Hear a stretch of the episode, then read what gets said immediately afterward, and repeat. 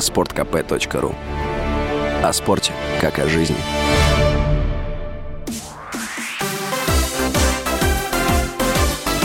Новости спорта. Московский ЦСКА на своей площадке разгромил Магнитогорский «Металлург» в матче открытия нового сезона континентальной хоккейной лиги. Встреча завершилась со счетом 6-2 в пользу хозяев. ЦСКА в следующем матче дома примет Нижнекамский нефтехимик. «Металлург» в тот же день на выезде сыграет с Нижегородским «Торпедо». В прошлом сезоне ЦСКА встретился с «Металлургом» в финале Кубка Гагарина. Семиматчевая серия завершилась в пользу армейцев.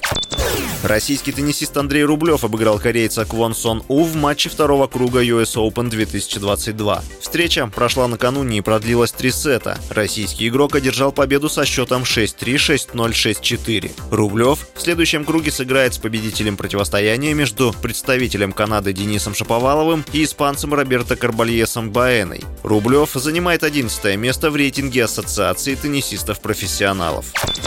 Российская теннисистка Екатерина Александрова не смогла выйти в третий круг открытого чемпионата США US Open, уступив американке Лорен Дэвис. Встреча продолжалась 2 часа 11 минут и завершилась со счетом 6-0, 4-6, 6-7. В третьем круге американка, занимающая 105 место в рейтинге WTA, встретится с первой ракеткой мира Игой Свентек из Польши, 27-летняя Александрова, 28-я ракетка мира и третья России.